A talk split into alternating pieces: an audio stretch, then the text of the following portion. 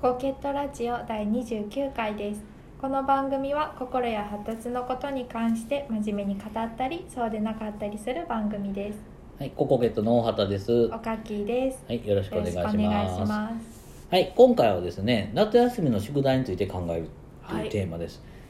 あのー配信予定がですね、順調にいけば、うん夏休みの始まりの方、7月23日に配信される予定です。はいまあ、私が音声編集をサボってるとか、配信し忘れたとか、まあ、そんなことがない限り、まあ、23日前後ぐらいには、まあ、2日遅れかもしれないですけど、なんか配信されてる予定なんですけど、まあ、そういう面で、まあ、あの夏休みの宿題についてはいどう思ってるのかっていうか、どう考えたらいいのかっていうことを考えたいと思います。うんまあ、特にね、まあ、小学校ぐらいの話でいきましょうかね。はい。ただなあれなんですよね。最近のあの夏休みの宿題って少ないらしいんですよね。はい。だからまあそこまで泣きながらやらなあかんぐらいなんかって言ったら違うかもしれないけどまあそれでもやっぱりねあの量はともかくまあでしかも学校だけで足りひんかっていろんなとこもねはい。塾とかね。ありますよ。嫌ですよきっとみんな ねだと思うんですけどもまあねこういう話になると必ず聞くのがあれですね。おかっきーさんはどうでしたか？小学校中学校時代は。そうですね。私あの一行日記が溜め込んでました、あー。あの頑張っては早めにしようとは思うんですけどそのドリルとかはもうガッてやってしまってただそれで終わったっていう安心感で最終週に一行日記をひたすら書き続けるっていう。あーなるほど。はい。そうですか。あの絵とかはどうやる絵とかは8月の上旬くらいにしてます。おおでもできてるにはすごいですね。ななんとなくあの毎年この時期にこれするみたいなお感じでしたーすごい。僕はですね私はですねどうかというとですねあのまあしなかったですね。ギリギリまでしなかったですね。はい。であのたちが悪いのはもうせんとこと思ってはい。自然に生きてたらというかこう何もせんとぼーっとするなり遊ぶなりして8月の二十何日まで遊び尽くして、はい。宿題が残っててやるんやったら多分楽しいと思うんですよね。カツオスタイルですよね。そうなんですね。カツオさんそうなんですか、はい。カツオさんってカツオさん うん。だけどだけどやらなあかんと思いながらやれてなくて、はい。理想は8月までに終わるぞみたいな感じではい。やろうと思うんだけどまああの当時は午前中になんか夏休みアニメ劇場みたいなのがやってて誘惑される。そうあれをなんか見てるうちにああ10時になった11時になった、まあ、終わったけどなんか動きづらいなあお昼になったっていういうのにこう引っ張られるんですよね。でそれを7月のだんだん過ぎていくとあの次はやらないやらないっていう日常に馴染んじゃうんですよね。やらないといけへんけど行かないけどああしんど。まあいっかっていう。のにこうなっていってそのうちにお盆がやってきて、まあはい。お盆やからねまあいろいろあるから仕方ないかってえ？なって、はいで最終的にっていうことの繰り返しやったような気がしますね。最終ガッてやるんですか？最初ガーってやったんでしょうね。うん。出すのは出してて出すのを出したんでしょうかね。あのそれこそ羨ましかったですね。7月に全て終わってる子とかね。あの終わらせるって早めに終わらせるって感覚がなかなかなかったんであのできる子すごいですね。早めになんかもらった日にもう終わってるとかっていう子いるじゃないですか。ああそうですよね。宿題渡された瞬間からもう机の上にわーってやり始める子とかね。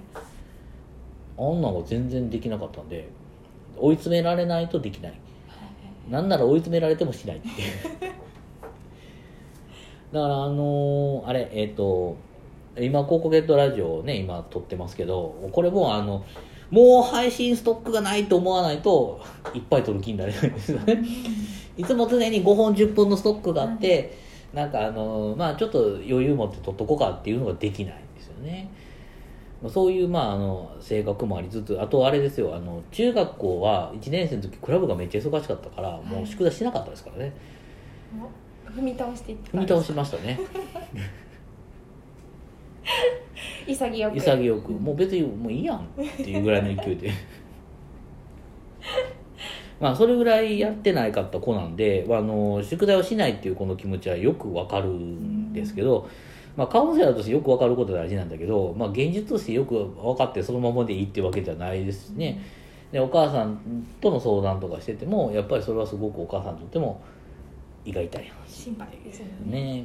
でこういう時に昔あのグループグループの相談っていうかねあのなんて言ったらいいかな。お母さん56人と面談一緒一斉にこう喋りながらっていうことをしてたんですけどその時に、まあ、宿題のことをテーマに挙げた時に聞いてみたらあの僕の話の流れとしては宿題やったことありお母さんたちは小学校で宿題やったことあります。やどうでしたかって言って「いやいや私たちもギリギリまでやったんです」って、それやったらお子さんにもそれ目指すん無理ですよねって言って終わりたかったんやけど、はい。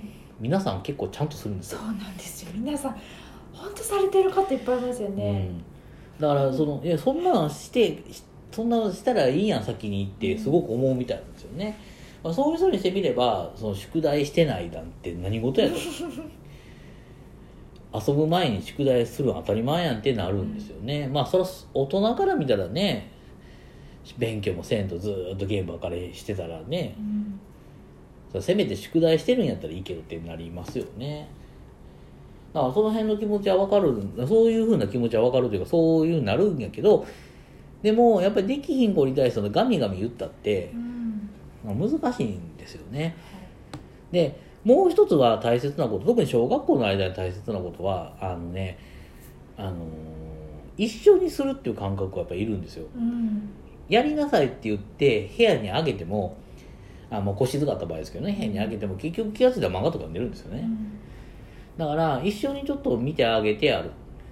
で問題はその一緒に見てると今度答えを教えてもらいたがるお母さんこれ何教えてってうん。知恵ついてきますかそうだからねだから結局そこは手伝わないっていうか一緒に見てて見てるっていうのもあるしお母さんはお母さんと勉強する。うん。っていうのがあっての子供ってなんか変なとこで変なとこって言うとあるかもしれない。子供なりのこう公平不公平感があるんで、なんで僕だけ嫌なことしてんのにお母さんは楽しいことしてんのっていう、うん。お母さんは何もしてないのとかになるからいや私はこれをやってるからうん。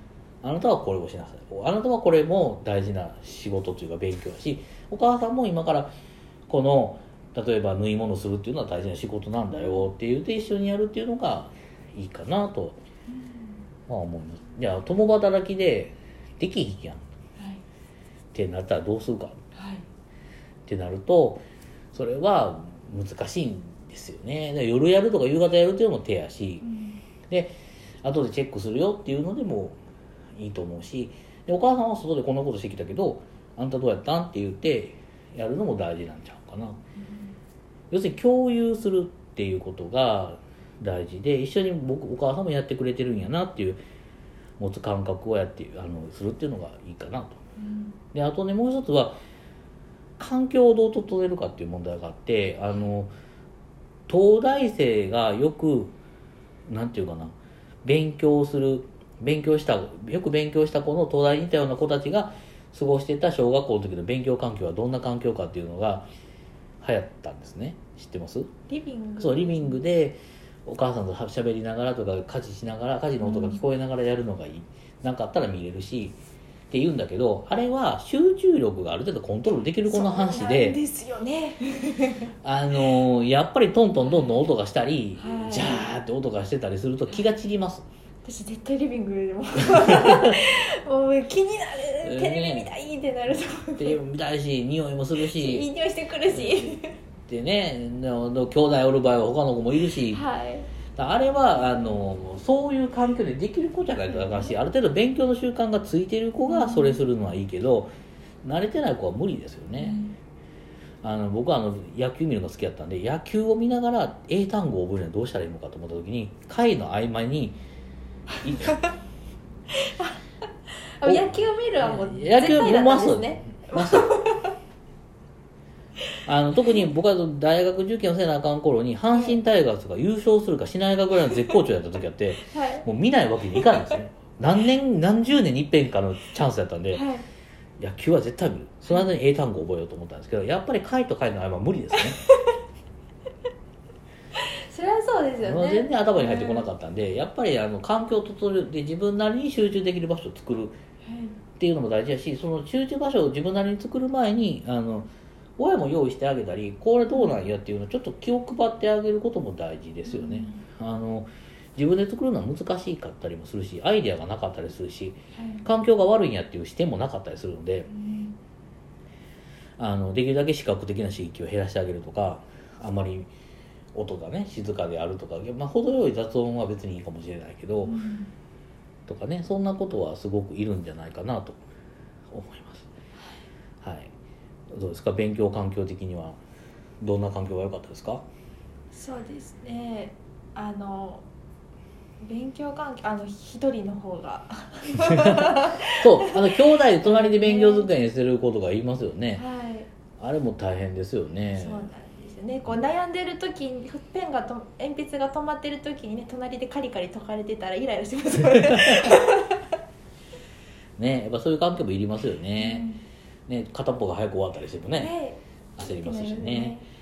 だからまああの夏休みの宿題ねなかなか難しいかもしれないけどそれで環境を整えて一緒に何かするって感覚でねはい。ちょっとやってもらえたらどうかなと思います。はい。ということで今回はこれで終わりにします。ありがとうございありがましたとうございました